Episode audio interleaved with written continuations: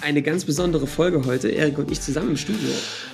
Ja, hallo. Hallo, hallo. Heute geht es um Unternehmer und Unternehmensentwickler. Es gibt vier ganz wichtige Bereiche, die wir herausgefunden haben, um die sich dreht.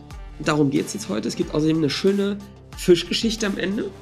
Ah, eine ganz schöne. Eine ganz schöne. Ähm, und ja, wer das wissen will, ist echt eine krasse Folge geworden. Hört mal rein. Also am Ende ist Johannes nackig bei der Geschichte. Bis dann.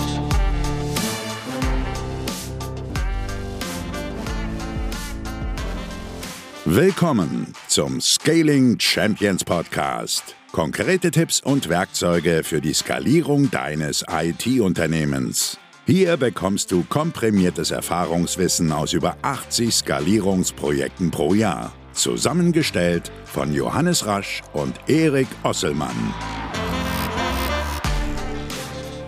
Und damit auch von uns ein herzliches Willkommen zum Scaling Champions Podcast. Hallo. Hallo. Heute mit einem Mikro in, in unserem kleinen Kellerbüro. Das hier ist ja kein Hologramm. Nein, mit künstlicher Wir, können, an, wir können uns anfassen heute. Es ist ein echter Erik Oslermann. Oh, da kriegen wir Ärger, wenn wir das Mikro anfassen. Ach Quatsch.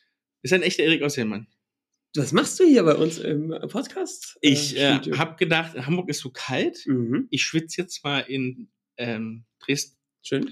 Und ja, bin heute hier. Wir machen nämlich morgen, kann man ja mal dazu sagen, Ja. wir bauen morgen unseren Recruiting-Prozess mal wieder so ein bisschen um. Erik, ähm, suchen wir denn Wir, ja, wir suchen neue Mitarbeiter. Also Nein. kann man, Kann man sich da auch bewerben? da kann man sich bewerben. Gern einfach mal direkt Nachricht an einen von uns hier gerne oder wen ihr sonst so von Scaling Champions kennt. Und wir bei LinkedIn, ne? leiten bei LinkedIn. Ihr könnt das, ihr macht es einfach hier bei einem Podcast, E-Mail-Adresse.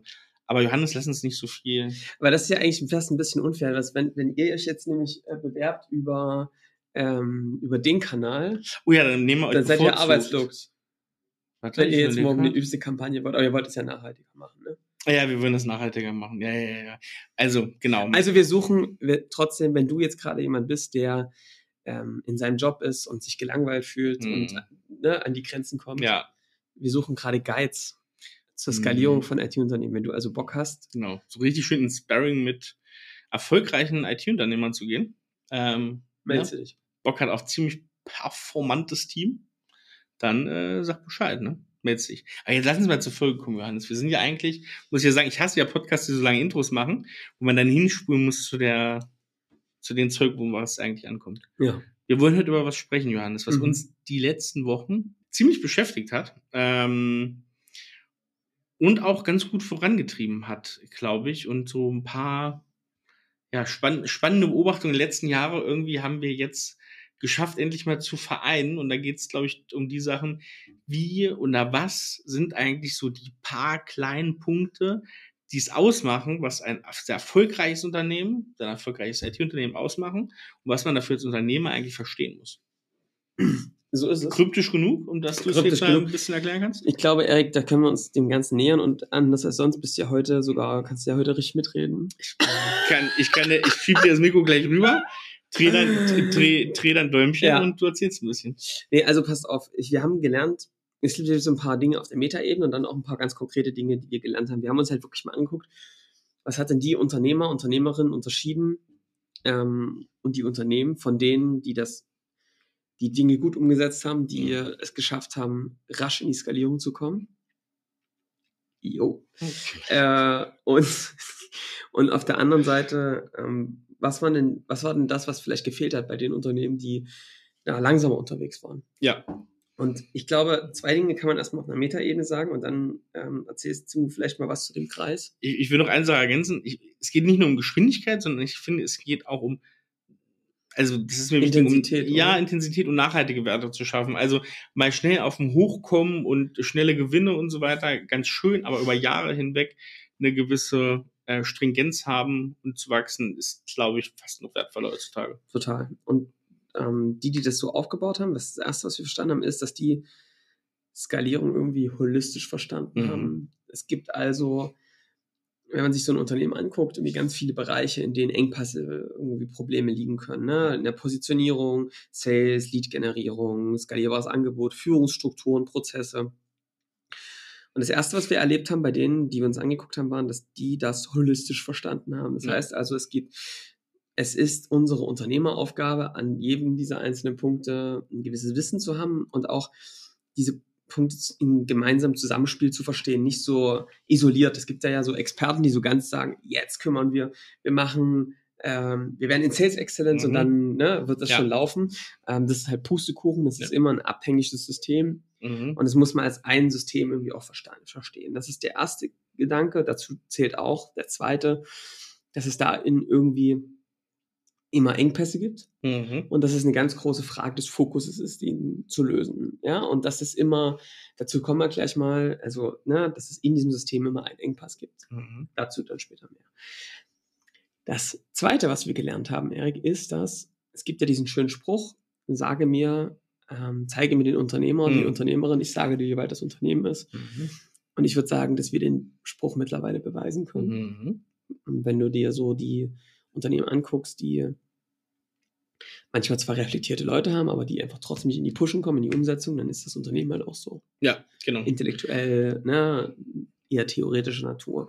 Oder halt die, dass sich da überhaupt keine Gedanken machen, Der vielleicht. Fisch stinkt immer vom Kopf, wäre das negative Pendant dazu So als ist es. Aussage und ja, Und das ist halt schon was, was wir stark merken, dass es da Mhm. Abhängigkeiten gibt. ja, total. Und das ist eigentlich fahrlässig, das außer Betracht zu lassen. Ja. Und wir haben uns immer gefragt, so wie, also, dass die Dinge zusammenhängen, ist uns immer klar. Aber worauf kann man es vielleicht kondensieren? Mhm. Und ähm, wir müssen bei dem, was wir jetzt gleich betrachten, uns immer beide Ebenen angucken, den Unternehmer und das Unternehmen. Genau. Und das, das ist erstmal wichtig und, und vor allem ist da wichtig, wenn wir uns jetzt diese, diese vier Bereiche, die wir da uns überlegt haben, die sind immer, ich sehe die immer so ein bisschen wie so eine Blume von innen nach außen. Du musst das als Unternehmer komplett verstanden haben. Auch welche Fehler auftreten können, wenn du das nicht einhältst. Also diese vier Prinzipien, ne, du hast Engpass zum Beispiel gesagt, so äh, Engpass konzentriert arbeiten. Wenn du das nicht einhältst, dann wird das Auswirkungen darauf haben, wie dein Team funktioniert und dann kannst du das, ähm, du kannst nichts delegieren, Ja. du kannst Verständnis nicht delegieren Ja. für diese Prinzipien. Und das ist wichtig, dass wir das immer von innen nach außen betrachten. Also stellt euch das so vor, der ganz äußere Kreis sind diese Bereiche, über die wir gerade gesprochen haben, in denen allen Engpässe liegen.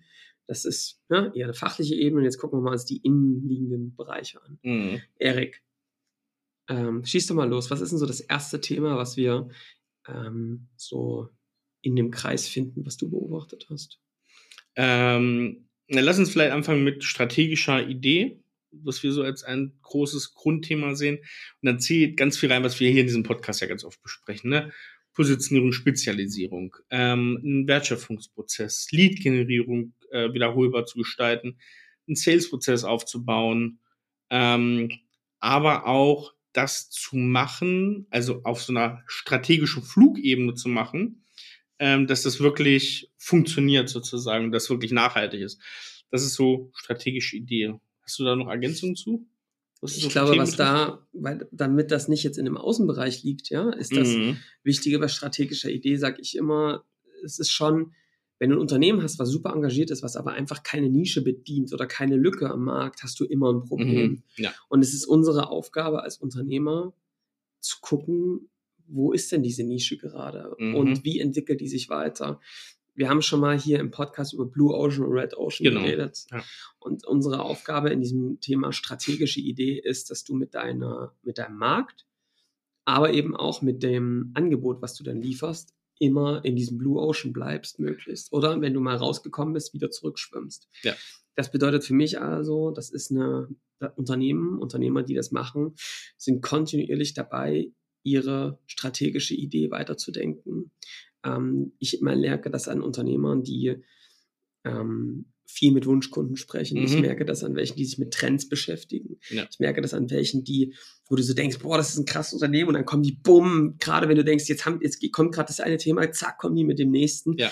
weil die immer halt schon dem Markt irgendwie auch ein paar Monate Viele voraus sind. Expeditionen zu machen. Genau, die Ja. einfach, ne, und das sieht man immer von außen so und denkst dir, hey, krass, wie kommen die auf die Idee? Mhm. Das Ding ist halt, dass die viele Expeditionen machen, dass die auch verstanden haben, was Timing in einem Markt bedeutet. Mhm. Mhm. Und dass die wirklich aktiv diesen Markt verstanden haben und zur richtigen Zeit die richtigen Angebote platzieren. Wenn du das nicht hast, hast du immer das Problem, hinterher zu rennen. Da kannst du in allen Disziplinen top sein, aber du wirst nicht einen Sog erzeugen am Markt. Und das ist das, was da passieren muss. Das ist ja erstmal die strategische Idee, ist erstmal das, warum du überhaupt ein Unternehmen hast. Warum un- Unternehmen auch Also, existieren ohne genau. strategische Idee ist Pumpe. Also nur weil du, weiß ich, weil du sagst, ich hätte gern Angestellte und hätte gern eine Chefsessel, die strategische Idee, was erstmal die Grundlage und Basis für alles bildet, das andere gleist dann sozusagen auf. Man könnte hinter diese Frage auch stellen, warum gibt es dich eigentlich das Genau. Unternehmen? Ja, Zweck Ja. der Existenz, so ein Ja. bisschen Ja. in diese Richtung. Warum gibt es dich eigentlich das Unternehmen? Welches Problem löst du? Und wenn es da dünne wird, Ja. es da keine klare Antwort gibt, ist das der, ist das das Thema, an das man ran muss. Und da braucht man, gibt es Werkzeuge, wie man das macht. Da gibt es ein Vorgehen, wie man das macht. Mhm. Da gibt es einen Weg, wie man aus dem Red Ocean in den Blue Ocean kommt. Ja. Habt ihr, wenn ihr den Podcast gehört habt, schon eine Idee, was das, wie das gehen kann? Ja. Das ist die strategische Idee. Mhm. Wenn du das lange außer Acht lässt, geht es dem Unternehmen nicht gut. Dann lass uns doch mal zu Bereich 2 kommen, oder? Ja. Bereich 2, um das machen zu können, sagen wir, ist es die Arbeit am Unternehmen. Ne? Ja. Auch in den letzten Jahren rauf und runter gereicht und irgendwie ein geflügeltes, geflügeltes Wort geworden oder geflügelte Gruppe geworden. Arbeit am Unternehmen als Unternehmer, also sprich nicht im Operativen zu versinken, sondern dieses strategische Fortkommen durch Kontinuität zu sichern. Und das ist genau das, mit dem du dich beschäftigst. Also, was wir gerade hatten. Du machst Expeditionen, du sprichst mit Wunschkunden, du baust Systeme auf, die ohne dich funktionieren. Ähm, du machst Sachen wiederholbar und stabil. Das ist eigentlich Arbeiten am System. Genau. Und das eben dauerhaft zu machen. Ja, stabil, dauerhaft. Für mich ist es vor allem, Erik, diese Idee von verstanden zu haben von Skalierung. Der Chris Guse hat das mal gesagt, dass er echt irgendwie durch unseren Prozess verstanden hat, dass es eigentlich die ganze Zeit darum geht, sich zu fragen, was mache ich hier jetzt eigentlich gerade? Ja. Und wie kann ich das, was ich mache, so systematisieren, dass es dafür entweder gar kein Mensch mehr braucht Mhm. oder sehr wenige oder auf jeden Fall nicht mich. Ja, genau. Und sich immer wieder das zu verstehen, es aufzulösen und sich rauszuziehen. Mhm. Und das ist so für mich, ich nenne es immer das Münchhausen-Thema. Das meine ich jetzt eben nicht, dass man Viel lügt. viel lügt, sondern Münchhausen hat sich ja mal, soll sich ja mal an den eigenen Haaren aus dem Schlamm gezogen haben. Das ist das perfekte Bild für mich, was du als Unternehmer machst, dass du immer wieder in das Unternehmen verstehen willst, wie kann man das systematisieren und sich rauszuziehen. Mhm. Ähm, hey, die Bücher sind voll von Leuten und du musst die Säge schärfen. Na, da gibt's immer ganz lustige Bilder und hier äh, irgendwelche Steinzeitmenschen, die dann mit einem eckigen Rad, nee, ich habe keine Ra Zeit für ein rundes Rad, bla bla bla, ist alles theoretisch verstanden. Schön, dass du diese Sachen haben wir auch mal gepostet. Ja. Ja, aber das ist ja alles cool, Erik, ähm, aber das zu machen, Ja. das tun so wenige. Ich habe, also, wenn wir mit fitten Unternehmern sprechen, wie Mhm. wenige dann wirklich systematisch am Unternehmen arbeiten. Und zwar jetzt meine ich nicht so mal, na, mal ein Meeting zu machen Ja. im Alltag, sondern einen Tag rauszunehmen, Wochen zu machen, Praktikum bei anderen Unternehmern, Unternehmerinnen, ähm, sich Freiraum wirklich zu nehmen, um daran zu arbeiten. Ich meine jetzt nicht im Urlaub daran arbeiten, das ist nicht das Gleiche, sondern Workation zu machen, raus am System, mit einem Team rauszugehen. Und das nicht immer mal wieder, sondern es muss ein Taktschlag Ja. sein. Also Arbeit am Unternehmen ist so die, der Taktschlag, die Bassdrum, die am Ende euren Rhythmus bestimmt. Und da auch ein gesundes Maß in der Firma zu finden zwischen was machen wir im Operativen, wenn du dann Ja. nur noch am System arbeitest, bringt es auch nicht, aber Genau. dass es zu so einer gesunden Disziplin wird, das regelmäßig zu machen, Systeme wieder zu verändern. Weißt du, für mich, Erik, ist es auch so diese Idee von zu verstehen, dass Systeme an normale Grenzen kommen. Also du wächst, du baust ein System auf, bumm, irgendwann musst du es wieder zerstören, Ja. neu zusammensetzen, haben wir auch Ja. schon mal Folgen drüber gemacht. Das ist für mich systematische Arbeit am System, systemisches Denken auch zu verankern, zu sagen, wie hängen die Dinge miteinander zusammen. Ich mache jetzt das eine, dann später mal das andere. Das ist für mich Arbeit am System. Dafür braucht man eine Radikalität, dafür muss man wissen, wie man sich einen Tisch frei macht. Und dafür musst du auch dein eigenes Verständnis in deiner Rolle haben, dass das vor allem deine Hauptaufgabe ist. Mhm. Also ich sag's mal so, Erik, die Zeit ist halt vorbei, wo man sagt, ich will als Unternehmer am System arbeiten und diese ganzen schön abgetroschenen Worte, Hülsen verstecken oft, dass jemand dann faktisch doch gar nicht tut und das ist einfach Bullshit. Ja, das sieht man im Unternehmen sofort an. Ja, und da kommen, wir kommen auch gleich im nächsten Punkt, nämlich zu einer Sache, die da super wichtig ist, um das überhaupt machen zu können. Da braucht man nämlich so eine kleine Zauberprise. Äh, und da muss ich nämlich sagen, es gibt jetzt manche, die sagen, vielleicht, ja, das mache ich und ganz regelmäßig, alle zwei Monate setze ich mich da Freitag Oder wir nehmen uns Freitag immer wieder, ne? Ja, genau. Und dann ist aber, dann beobachte ich, also, ne, dann beobachte ich so, Was? Äh, komm, sag doch mal. dass dann so Leute sagen, ja, da kümmere ich mich dann, jetzt wirklich ein Beispiel, da kümmere ich mich dann um unsere Leasingwagenflotte. So. Das ist ja strategisch. Das ist ja, sich darum zu kümmern und Mensch und die Und was hast du da jetzt wieder zu meckern an Leasingfahrzeugen? Ne? Genau. Oder, oder wie jetzt, wie jetzt die Einrichtung für das neue Büro aussieht und so weiter. Das kann durchaus mal eine Aufgabe sein, aber das dann zu so einer Halbjahresaufgabe Was ist da jetzt dein Gefühl? Sind die zu groß, die Aufgaben, die da genommen werden? Ich würde ich würd mal gleich, das passt jetzt in den nächsten Schritt einleiten, nämlich der nächste Schritt in unserem Kreis, äh, drei von vier, ist die Engpasskonzentration. Ja. Die kann man ganz schön daran mal erklären. Ja. Denn viele haben das ja schon verstanden. Ich muss am Unternehmen arbeiten, ich muss regelmäßig machen. Und dann machen die das. Und trotzdem kommt es nicht voran. Das liegt daran, dass man sich manchmal Aufgaben nimmt und ey, da ist ja keiner frei von, das kennen wir auch. Dann nimmt man sich Aufgaben, die man gut kann, wo man den Lösungsrahmen überblicken kann, die auch irgendwie was Strategisches haben. Aber wenn ich die gelöst habe, dann bin ich keinen Meter vorangekommen. Dann mache ich besten Fall so eine kleine Symptombehandlung. Also ich habe nicht dem, das wirkliche Problem gelöst, sondern ich habe erstmal nur gelöst, was das teilweise für Schmerzen verursacht. Ne? Ich bin noch nicht dran, dass ich wirklich verstanden habe, was ich systemisch falsch mache. Ähm, und dann kommt es zum Beispiel, ich habe ein Sales-Problem und dann und eigentlich stark positioniere ich ziehe Leads an und habe ein Sales-Problem und dann kümmere ich mich darum und sage, nee, nee, irgendwie, nee, unsere Positionierung, nee, das ist es nicht. Hey, du hast gerade 70 Leads eingesammelt. Ja, ja, ja, irgendwas, nee, nee, nee, die, die, die irgendwie wollen die nicht kaufen. Ja gut, aber vielleicht ein Sales-Problem. Ja, aber ein Sales-Problem, das ist das Problem für viele, ist super schwer zu lösen. Das ist nämlich das Problem. Irgendwas konzentriert arbeiten heißt in den beschissensten Schmerz reingehen, den ihr euch vorstellen könnt. Das heißt, da reingehen, wo ihr keine Lösung habt, wo ihr euch richtig strecken müsst, wo ihr das scheibchenweise abtragen müsst. Und das ist das Wichtige, wie Engpassarbeit in Verbindung mit Arbeiten am System stärker erzeugt. Das ist halt blöderweise, Erik, mh, manchmal nicht das, was so ein Unternehmer als, also, dieser Engpass, ich habe mal eins gelernt. Ich habe mal zum Beispiel gelernt, Erik, dass ich ganz oft so Dinge hatte, die ich oft Hm. so kategorisch ausgeschlossen habe. Ich fand zumindest zum Beispiel immer früher Thermodynamik richtig beschissen im, in, der, in der Uni. Ja, Äh, nee, im, in, in Physik und so, ne? Das, Ja. das, war, ah, ein Quatsch, ne? ja. Und ähm, es gibt ganz viele Themen, wo ich immer so gedacht, boah, nee, das ist ein Thema, ey, das bloß nicht, ja. Ja, Was passiert dadurch? Man kriegt einen blinden Fleck. ja. Und wenn du alle anderen Themen gut kannst, ne, Mhm. aber das eine nicht, ne, Ja. dann ist es ziemlich wahrscheinlich, dass dort genau die, der Hund begraben liegt. Und besonders wird das immer größer. Das wird immer dicker, wenn du Und- da nicht rangehst. Und ich habe dann ein Studium gemacht. Wo ich weiß auch nicht, warum mir das immer wieder passiert, aber wirklich der Hauptteil meines Studiums war Thermodynamik.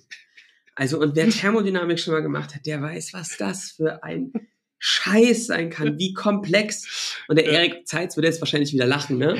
Der Mathematiker. Aber du? da musst du dann halt wirklich irgendwelche äh, Also Integrale und in drei Minus und so ein Wurzel. Erik, ich sag mal so, da waren Gleichungen, da verstehst du wahrscheinlich nicht mal. Also, du wirst dich dann fragen, warum dann so wenig Zahlen drin Du, ich habe mein Geistwissenschaftsstudium abgebrochen, ne? Also, also was willst du denn erwarten? Also da musst du krasse Angleichungen machen und wirklich krasse, da gibt es keine, keine einfache Lösung für das Ma- Problem, macht sondern keinen Spaß, ne? Angleichungen und so. Also das war wirklich krass. Und, aber wenn du es verstanden hast, dann weißt du so, Geil. was soll denn jetzt noch kommen? Mhm. Und so ähnlich ist es da halt auch, glaube ich. Ich glaube, dass da viele nicht orientiert, sondern interessenorientiert im Unternehmen vorgehen. Was zu dem Teil ja auch cool ist. Was du auch brauchst. Was also auch Aner brauchst. Anerkennungssystem als Unternehmer haben wir auch schon öfter drüber geredet. Genau. Aber, Erik, wenn du jetzt aufs Unternehmen guckst, und das ist eben das, was oft nicht so klar passiert, es gibt nun mal immer in diesem ganzen Außenbereich Positionierung, Lead-Gen Hm. und so weiter, immer einen Engpass, der gerade das ganze Unternehmen auffällt. Genau. Und dafür muss man sich extrem ehrlich machen. Sich selbst. Oh ja. Man muss in den Spiegel schauen, als Firma und draufblicken. Mhm. Und vielleicht auch in den sauren Apfel beißen und zu sagen, ey, man muss ja nicht immer alles selbst lösen, aber du musst halt mit in die Expedition. Ich habe jetzt Ja. heute einen Unternehmer gehabt, super cooler Typ, der hat gesagt, jahrelang war Sales für mich wirklich so ein Ding, wo ich sage, boah, das müssen die anderen machen. Und der hat einen Sales-Mitarbeiter nach dem nächsten darauf geschmissen und irgendwie wurde es nicht gelöst. Und jetzt hat er irgendwie sich die Erkenntnis gemacht, wahrscheinlich, wenn ich führen will, muss ich Sales verstanden haben. Mhm. Und das ist so. Ja. Weil du sonst immer einen blinden Fleck hast. Du bist immer in der Abhängigkeit, dass die Leute erzählen, nee, das, der Markt ist das, dass das Ja. nicht funktioniert. Ja? Ja. Und der geht da jetzt halt rein und hat richtig Spaß dran. Mhm. Und will das jetzt auch nicht ewig machen, aber zu verstehen, wie es funktioniert, damit Genau. er das, diese Puzzleteil geschlossen hat, ist super entscheidend. Ja. Und damit löst er gerade den Engpass der Firma. Und das wird dann auch authentisch und dann könnt ihr Mitarbeitern auch wirklich mal erzählen, wie geht denn sowas, um ein Problem zu lösen, was man, wo man sich scheibchenweise ranpirschen muss, ne? Also das ist jetzt auch nichts was Neues, dass wir, dass wir Engpässe gut finden und dann auch Fokus zu schaffen. Also engpassorientiert heißt Engpässe klar, also klar zu benennen, wo sind die Schmerzen und einen Engpass zu fokussieren. Mhm. Den rauszufinden, ehrlich zu sich zu sein und dann auch Kräfte zu fokussieren. Dass nicht alle an unterschiedlichen Themen arbeiten, sondern dass du wirklich, das kann mal sein, dass mal einer daran arbeitet, aber der Großteil muss diesen einen Engpass lösen. Denn wenn der eine Engpass gelöst ist, und das ist jetzt gibt es eine gute und eine schlechte Nachricht. Die gute Nachricht ist, wenn der Engpass gelöst ist, habt ihr ihn gelöst und dann seid ihr einen Schritt weiter. Die schlechte Nachricht ist, wenn ein Engpass gelöst ist, kommt immer der nächste. Ja. Ähm, das ist für viele super frustrierend, weil die sich so denken, ganz tief im Innersten haben Unternehmer und Unternehmerinnen oft dieses Gefühl für jetzt noch das lösen Mhm. und dann läuft endlich der Laden. Ja. Ich sag mal so, das ist nicht Unternehmertum. Mhm. Das ist, ich will endlich das Ding fertig bekommen. Ja. Ja, ich kann jetzt auch sagen, das ist wie mit einem Haus. Ich dachte auch, ich mache jetzt das fertig und dann habe ich das. Nee, ein Haus ist, gerade ein altes Haus, ist etwas, wo du sagst, ich muss den Prozess des Bauens lieben Mhm. und des Weiterentwickelns. Mhm. Und so ist es auch mit Unternehmertum. Ich muss den Prozess des Unternehmertums Ja. lieben. Ich muss lieben, Engpässe zu verstehen, sie zu lösen und Dynamik zu erzeugen. Ja? Mhm. Und die alle Unternehmer, die sich immer aufregen, oh, die ganzen Probleme und so, ja, sei doch froh, dass es welche gibt. Du hast ein Unternehmen, Ja. einen angucken, den nächsten lösen, ja, und Schritt für Schritt für Schritt vorwärts kommen. Ich habe jetzt noch, also das erlebe ich bei vielen. Mhm. Da gehört noch eine Wahrheit dazu. Also, dann kannst du mal den letzten Punkt noch sagen, aber da gehört noch die Wahrheit dazu, was du jetzt denkst, was dein Engpass ist, ist es wahrscheinlich nicht. Das ist ja vielleicht nur oberflächlich. Also, ne, sehr oberflächlich, ja. Also, wenn du, du wirst zwar die, wenn man sich jetzt selber fragt, was ist denn mein Engpass, dann hast du meistens auf der Symptomebene das oberste Ding weggeschabt. Also, dann ist es immer gut, immer weiter runter zu fragen. Wir nennen das den, empf den empfundenen Engpass. Genau. Und der tatsächliche Engpass liegt viel weiter drunter. So ein paar Stufen, wo du erst mal merkst, keine Ahnung, du denkst vorne, als Beispiel, du hast ein Sales-Marketing-Problem, du kriegst keine Kunden.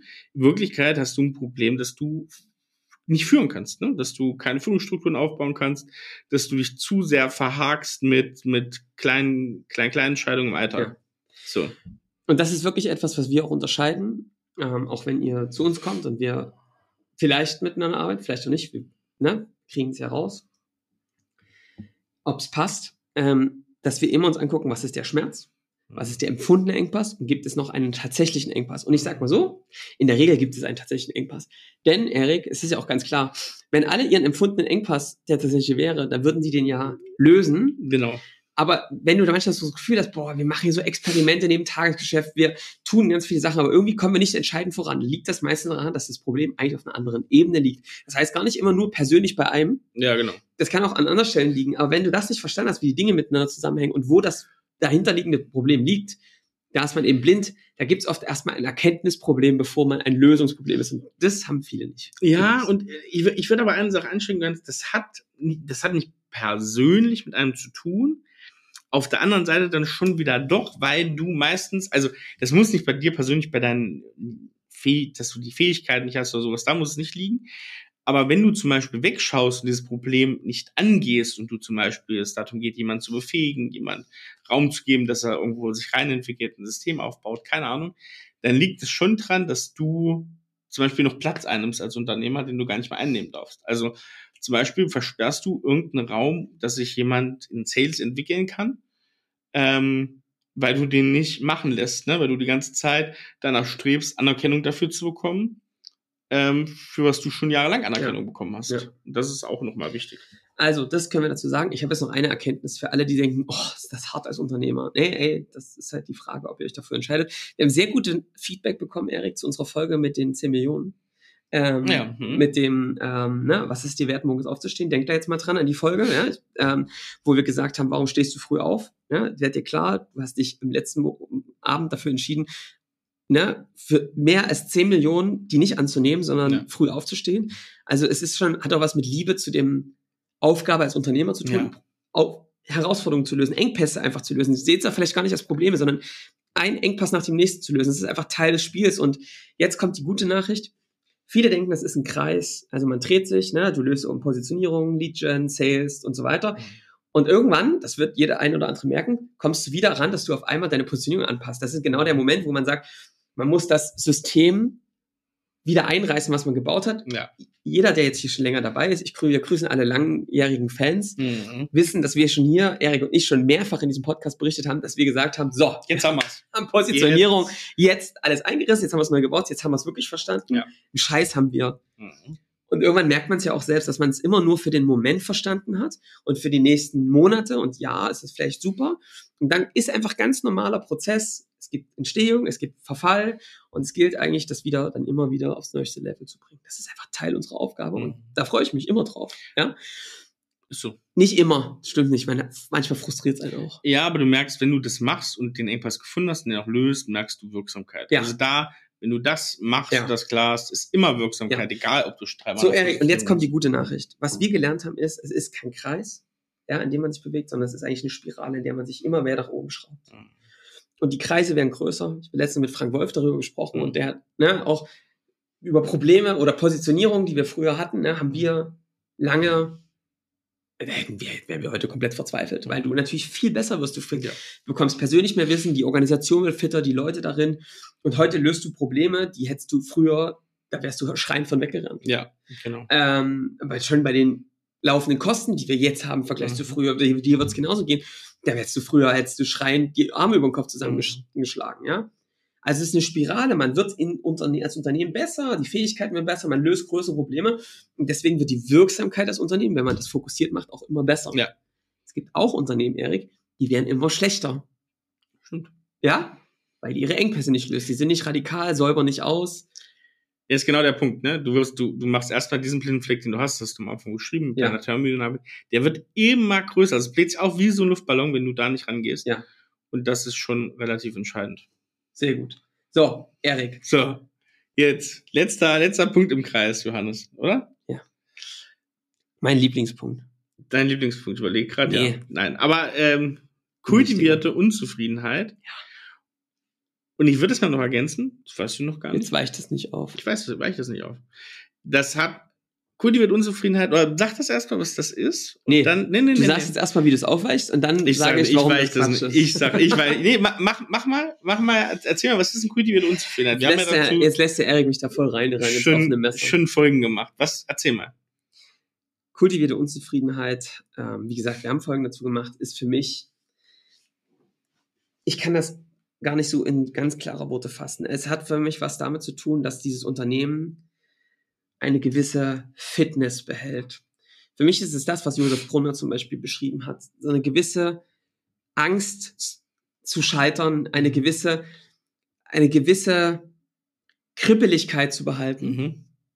dass es auch morgen vorbei sein könnte. Ja. Nicht fett zu werden als Unternehmen. Ja. Ähm, eine gewisse Härte sich auch zu behalten. Mhm. Und warum heißt das jetzt, das wäre jetzt nur Unzufriedenheit, warum heißt es kultivierte Unzufriedenheit? Aus zwei Gründen. Einerseits kultiviert, das ist eine dauerhafte Unzufriedenheit. Es- Also, was ich damit meine ist, ihr kennt das vielleicht manchmal, wenn ihr als Unternehmen in Krisen wart, manche, die durch Corona durch, gut durchgekommen sind, da hast du auf einmal gemerkt, wie so ein Aufbruch war. Alle haben Mhm. irgendwie vor diesem Problem gestanden, haben gesagt, komm, wir müssen das jetzt anpacken.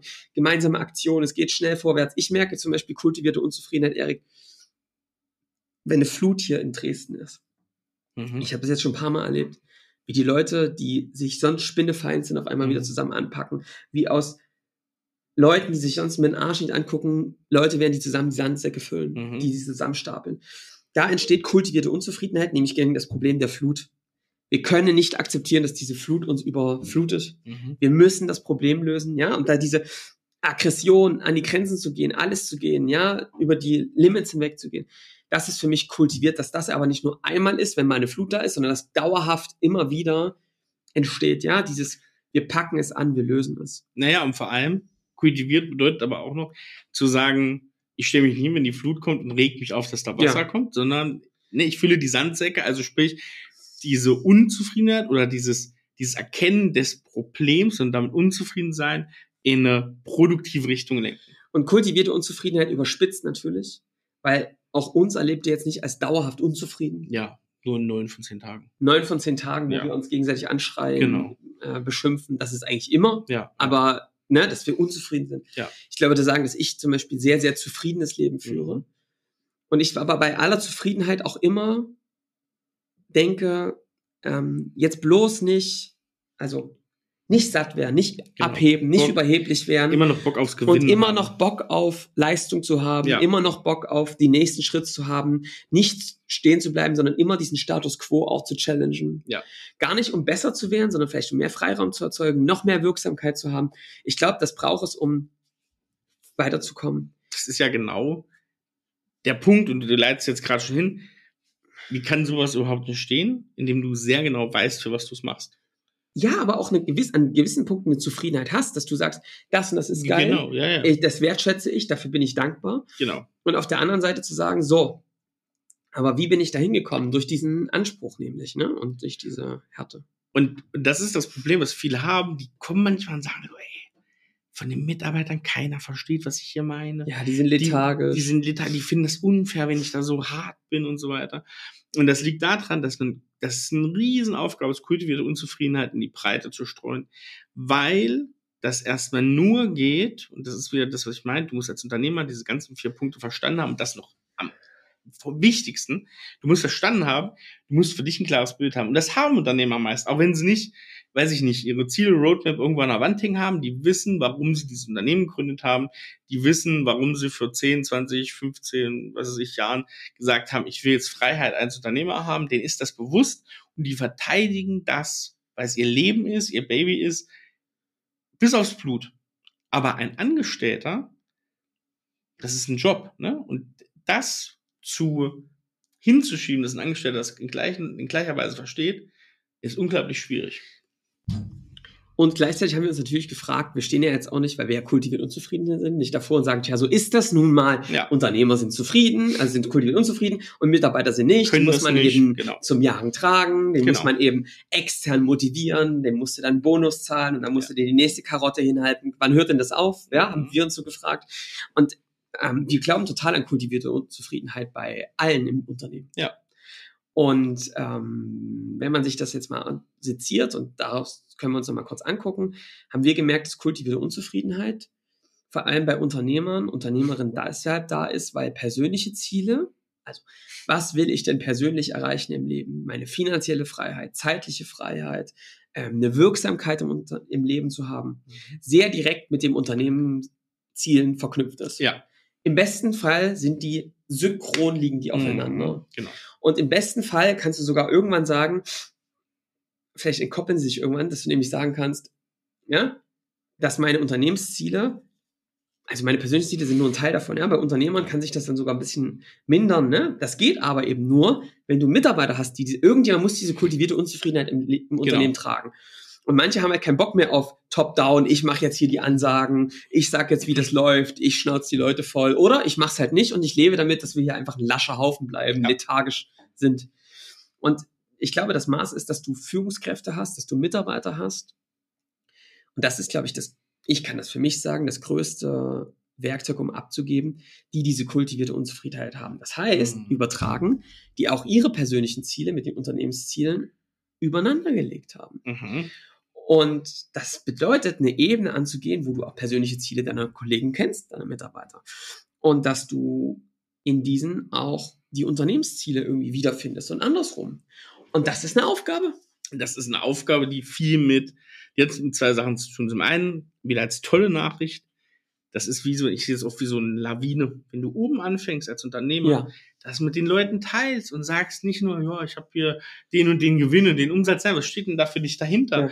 Ich liebe die Natur und will, was weiß ich, irgendwas, ein soziales Projekt mit Natur machen oder irgendwie sowas. Oder ich will deswegen remote arbeiten und ähm, das muss ohne mich laufen, weil ich meine Zeit arbeiten, ich will strategisch, wenn ich strategisch arbeite, in der Natur sein. Ja, oder ich will mehr Zeit mit meinen Kindern haben und die sind da und da oder keine Es Ahnung. muss in ne? drei oder in vier Tagen die Woche gehen. So, genau. Und wenn du das machst und diese, dich so ehrlich gibst und da oben sozusagen das kleine Bällchen losschubst, geht das wie eine Lawine durch. Also man kann am Anfang erstmal im, im Management, ne, und dann geht es runter bis auf die letzten Mitarbeiter. Und das Wichtige, und jetzt kommt meine Aufweichung, dafür brauchst du eine krasse Kultur, die das zulässt und Sicherheit bietet. Weil du kannst das natürlich machen. Du kannst jetzt, ihr könnt jetzt nicht morgen hingehen und sagen, so, jetzt mal los, liebe Mitarbeiter. Ihr sagt mir jetzt mal, was ihr für Ziele habt. Da werden euch, da werden euch die Mitarbeiter von Kopf kriegen und sagen, geht dich doch nichts an, du Arschloch. Was machst du hier für mich? Das hat damit zu tun, erst einmal musst du dich selber öffnen und dann, ganz wichtig, und das ist die Königsdisziplin, reflektieren. Eigene Fehler reflektieren als Unternehmer, sagen, das und das ist mein Ziel, aber ich habe es völlig vernachlässigt im letzten Jahr, in den letzten Jahren.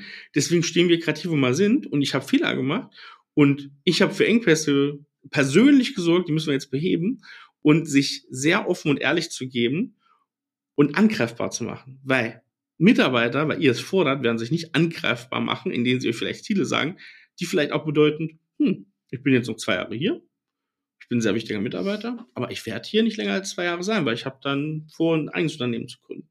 Wenn du davor Angst hast, kriegst du keine Ehrlichkeit. Du kriegst auch keine kultivierte Unzufriedenheit. Deswegen musst du eine Kultur schaffen, in der alles gesagt werden darf.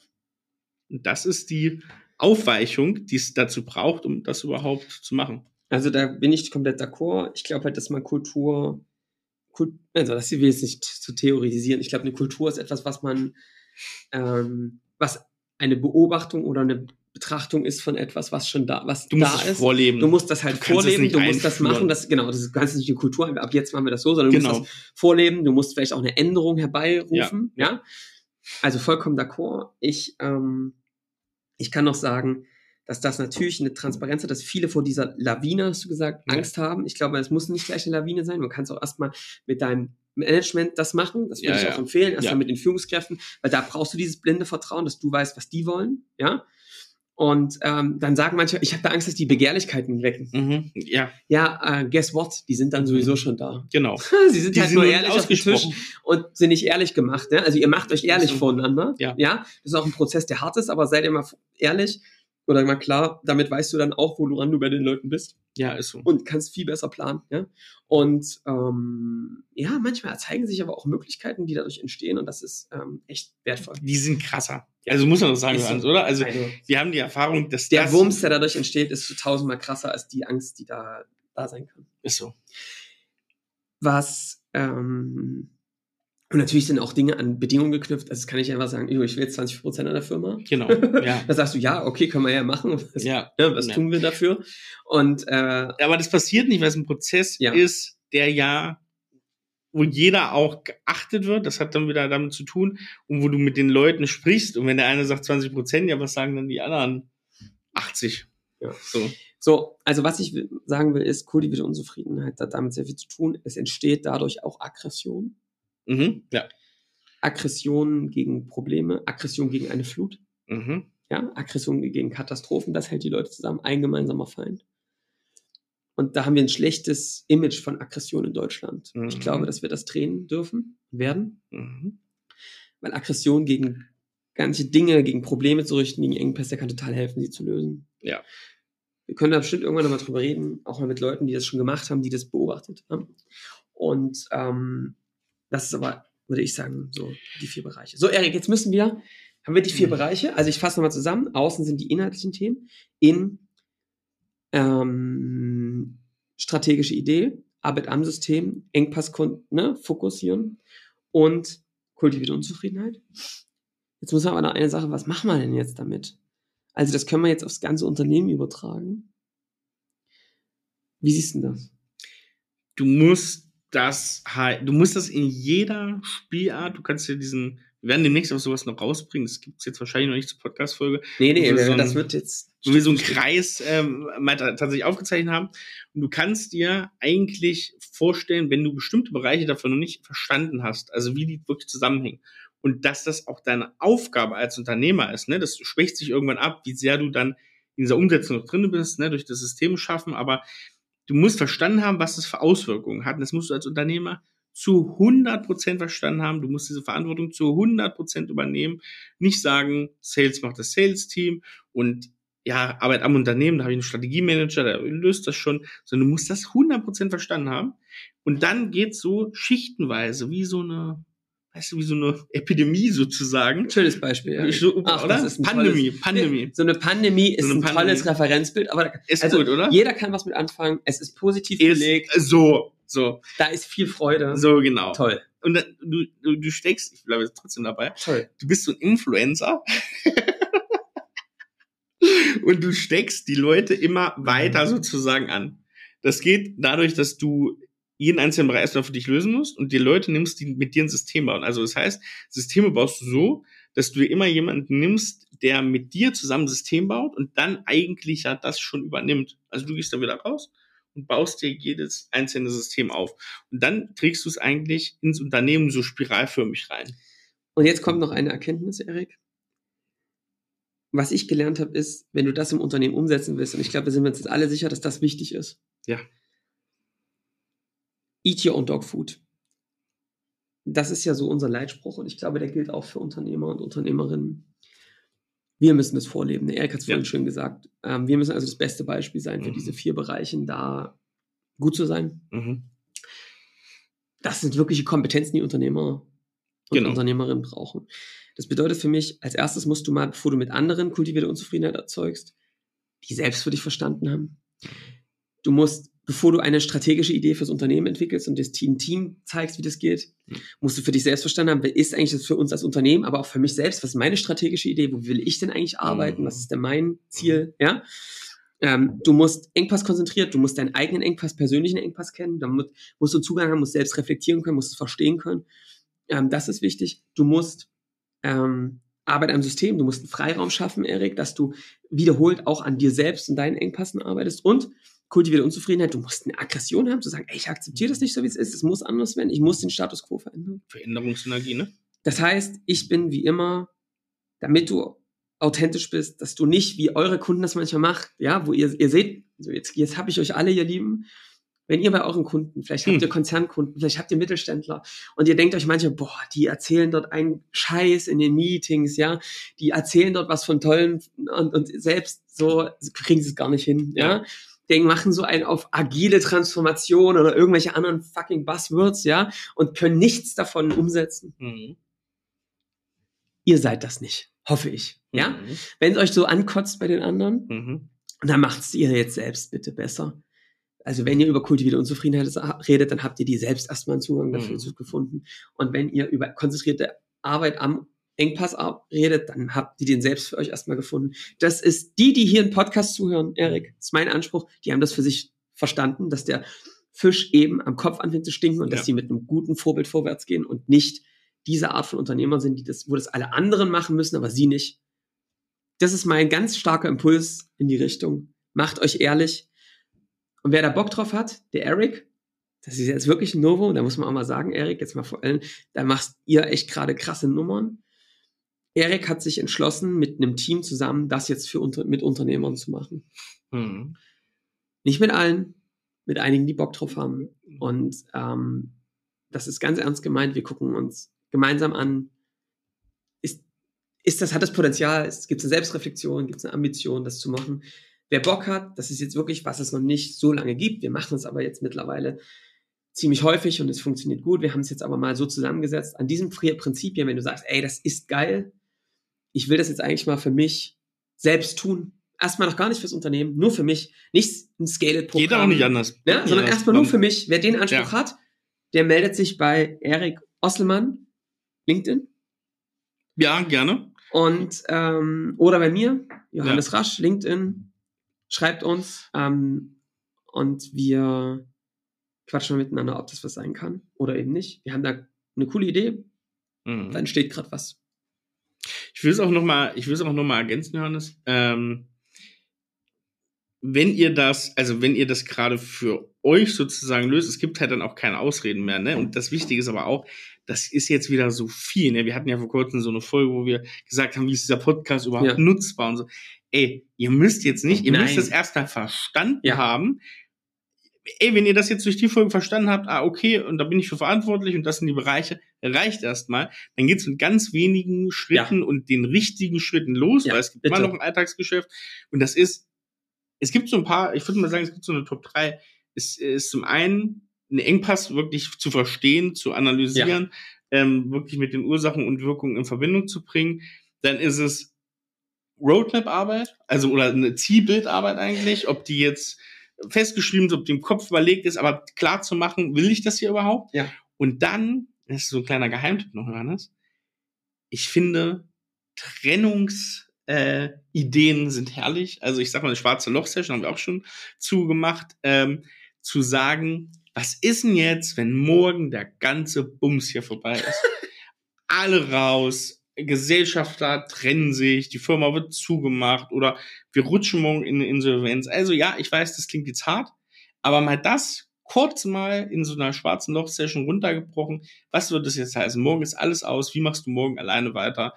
Das hilft nämlich, so ein bisschen Abstand zu dem zu gewinnen, wo man immer sagt, ja, ja, ich würde ja gerne, Wir müssen, aber ich wir kann müssen, gerade nicht genau, anders. ja. So, mach, mach dich mal frei. Rechne es mal durch, guck's dir mal an, mach dir mal Gedanken darüber, wie klein die Wohnung sein wird, wenn du Hartz IV bekommst. Also jetzt wirklich mal, Ja. no joke, zieh's mal durch. Ist unglaublich befreiend, oder? Sowas? Es klingt echt erstmal strange, aber das ist einer der mächtigsten Werkzeuge, um klarer und auch härter zu sein in den Entscheidungen, die man trifft. Zu wissen, was man jetzt machen will als nächstes. Und Ja. ey, und ganz ehrlich, ne? Ey, jetzt mal hier Lanze gebrochen. Und wenn man merkt, fuck, ich bin da falsch abgebogen, ich wollte das gar nicht so, ich habe jetzt hier 100 Leute 100? und wollte das gar nicht. Ich fühle mich mit 30 viel wohler. ja, ey, dann siehst du erst mal ein, guck, Ja. wie du das, wie du das ne, runterbekommst. Aber sowas ist keine Schande. Nee, das ist doch geil. Ja. So ehrlich zu sich zu sein. Wir haben Kunden. Ich, es gibt eine Geschichte von Unternehmern, die der eine oder andere kennt. Ist auch egal. Die waren bei uns. Super cool. Und ich, die haben mit uns ein Gespräch gemacht und es war, also mit mir und wir haben eine Session gemacht. Das war super cool. Und am Ende habe ich immer gemerkt, sag mal, kann das eigentlich sein, dass ihr hier eigentlich nur seid, um die Erlaubnis zu haben, dass ihr das Ganze alles ohne Mitarbeiter macht, Mhm. dass ihr die ganzen Scheiß euch nicht mehr tun, dass ihr einfach zu zweit weitermacht und das richtig geil dafür zu machen? Und dann sind die lächelnd rausgegangen und gedacht, wie geil ist denn das Leben, ohne Mitarbeiter das machen zu können. Und das ist auch ein Weg. Und das ist nur ehrlich und die sind happy ohne Ja. Ende. Ja, genau. Das vielleicht hier mal als letzten, letzten Punkt. Ja, passt. Wir haben, ich bin es gar nicht mehr gewohnt, dass wir nur zu zweit hier haben. Äh, ich kann mal, vielleicht, wenn man das, würdest du eine rasche Zusammenfassung machen oder wollen wir jetzt einfach. Ich bin, wir sind es nicht mehr gewohnt, so richtig. wir sind richtig aus der Übung. Wir sind so, wir, Also ich hab schon- Erik und unsere Sommer-Interviews, die, die Säulen, wir brauchen wirklich eine Paartherapie. Ja, so, wir müssen mal wieder mehr- vielleicht üben. Aber ich finde deswegen gut, dass wir heute uns zusammen getroffen haben. Ich habe Ja. Erik noch äh, eine Feedback. ein Ich Feedback. auch. Ähm, dann hauen wir beide mal raus und ich habe auch noch ein Rezept. Oh, perfekt. Und ich habe, habe ich mal in der Woche? Weiß Ich ich hab- gar nicht. Ich habe gestern mit Erik Zeit, aber dazu kommen wir jetzt gleich mal. Ich kann Du ja hast bestimmt wieder nur, nur aus der, aus der Pool und Rotwein getrunken. so, So, komm jetzt, mach äh, dein Feedback. wusste ich doch. Also, Ich ja noch was Neues überlegen. ja, besser ist vielleicht. So, also ich habe vom Ingo eine Nachricht bekommen. Der hat letzte Woche, wir zeichnen gerade ein bisschen vor auf, die Folge mit Raphael gehabt, äh, gehört. Hat gesagt, jetzt bin ich die ganze Zeit hier Fahrrad gefahren. So eine geile Ich Folge. glaube, die Nachricht habe ich auch bekommen. Das ist auch und, jetzt und jetzt sagt er hier, es gibt eine zweite Ja. Folge. Das kann doch wohl nicht wahr sein. Aber der hat so sehr gefeiert. Äh, der fand das mit Raphael, der ja sehr ehrlich und spannend erzählt hat, wie die diesen Trusted Advisor Weg gegangen sind. Sehr cool. Also hört euch das gerne mal an. Folge zwei boah, müsste in wenigen Wochen kommen. Und ich hatte heute äh, ein Team bei uns zu Gast im Mhm. Büro, äh, Jan, Betty und Franzi. Mhm. Ähm, und die haben, ähm, sind heute mit uns gestartet. Mhm. Ähm, richtig coole Leute, ähm, echt tolles Team. Ähm, liebe Grüße. Und ähm, die haben gesagt, sie fanden damals die Folge mit dem, was macht eigentlich in unserem, was macht denn eigentlich unser Marketing? Hat die mal jemand, jemand Die gesehen? Folge fünf oder sechs Ja, oder die sieben. fanden die, glaube ich, sehr, sehr geil, weil sie sich sehr wiedergefunden haben und sich auch schon ein paar Mal gefragt, wer, was machen? Ne? Was machen die denn? aber ähm, einfach zu sagen, ey, ich glaube, wir haben da nicht richtig geführt, ne? Mhm. Also und das zu verstehen, das hat denen total geholfen. Also wer sich auch manchmal fragt, was macht denn eigentlich unser Marketing den ganzen Tag, der kann da einfach mal mal reinhören. Ja. Ja? Äh, schon sehr lange. Ich habe mich heute richtig gewundert. Wir haben so selten Kunden hier, deswegen war ich heute ganz verwundert, als auf einmal Ja. wer rauskam. tolle Leute. Toll. Sehr schön, Johannes. Dann erzähl mal dein Rezept, Johannes.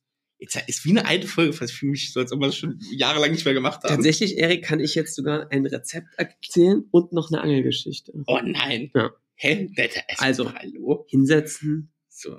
zurücklehnen. Glas Ja, Wein eigentlich. Glas Wein Ne? eingießen. In den Ohren sitzen. Also Erik, es war, ich bin jetzt umgezogen und ich habe jetzt ein neues kleines Hausgewässer. Du hast ein Haus gewässert? Also nicht am Haus. Ach Das so. sagt man so bei Anglern, wenn man ein Gewässer hat, wo man immer hin Ah, die Elbe. Nee.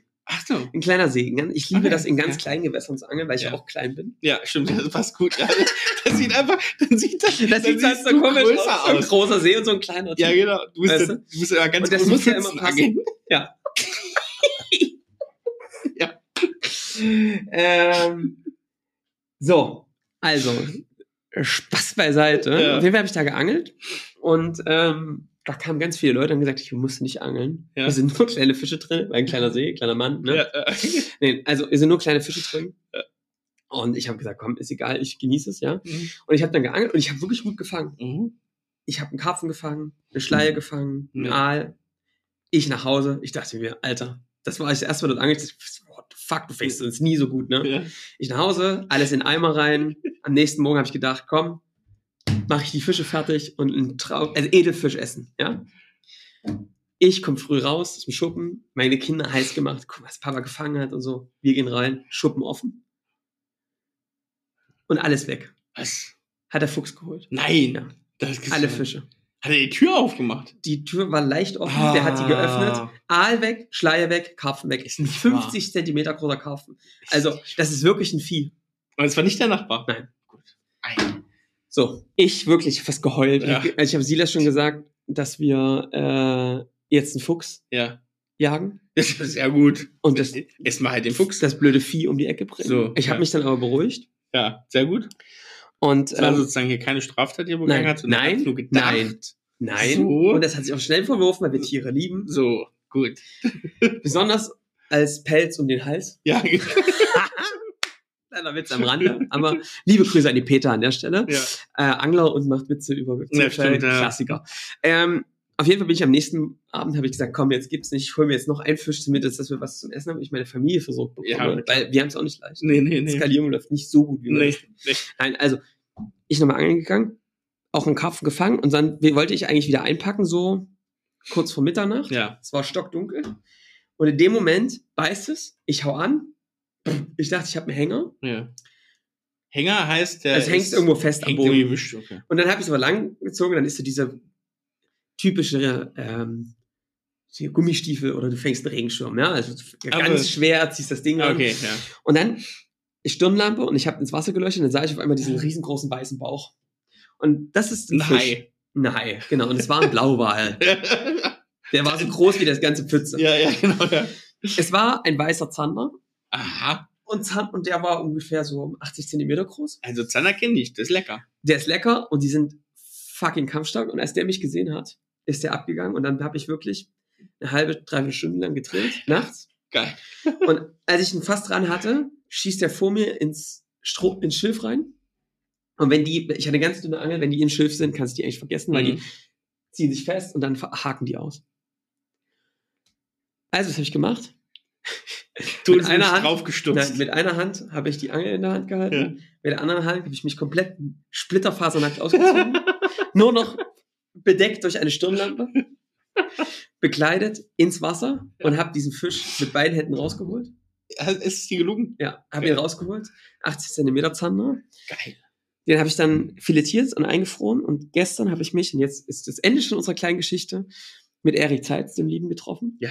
Und wir haben ähm, Zander gebraten. Den brät man wirklich Pfanne, bisschen Margarine rein und dann nur Butter, Butter, immer Butter Butter, äh, und Margarine. Margarine. und mit Öl haben wir. Was ist denn das? Schmalz? Nee, was ist das? Butter mit Öl. Ja. Und dann einfach nur auf der Haut, Salz und Pfeffer, fertig, dann frische Zitrone drüber. Und der Erik hat Pollack gemacht, der war nämlich in Mm, Norwegen angeln. ja. Und dann hat er leicht meliert, also ziehst du vorhin nochmal durch Mehl, Salz und Pfeffer ausgebraten. Hab ich, hab noch ähm, Salbeimöhren dazu gemacht. Mhm. Erik hat Speckbohnen gemacht, ein frisches Brot. Erik hat noch eine Kräuterbutter gemacht. Fantastisch. Die koche ich bald nach, da gibt's das Rezept. Und so haben wir bei mir im Garten im Grün gesessen und haben diesen Zander nach dieser Geschichte gegessen. Und der war unglaublich. Unglaublich. Zander ist was Feines.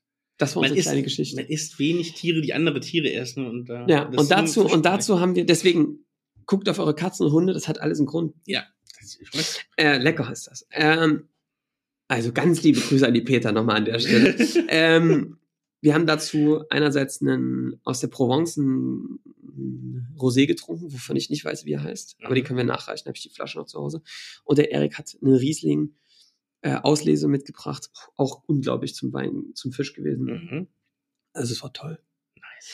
Also Erik, sag mal, was war das für eine Folge? Unternehmerentwicklung. Alles drin. Unternehmensentwicklung, Fischgeschichten, Feedback und noch ein Rezept und ein Wein. Ja, und Aufforderungen zu Straftaten. Ja. Super. Und ihr habt ein Angebot, wenn ihr Bock auf Unternehmerentwicklung habt, kommt da vorbei. So, und ich würde jetzt sagen, das war's. Jetzt hinsetzen, sich ehrlich machen Mhm. und sich jetzt entscheiden, ob man der sein will, der den anderen immer irgendwelche tollen Geschichten erzählt oder selbst so macht. Ja, Ja? genau. Mal nackt ausziehen und ran an Zanaya. Eine schöne 15 Minuten Folge. Schön. Sehr schön. Na dann, äh, ne, ihr Lieben, dann äh, sage ich mal, sagen wir mal. Salute! Tschüss. Bis nächste Woche. Ciao. Ciao, ciao.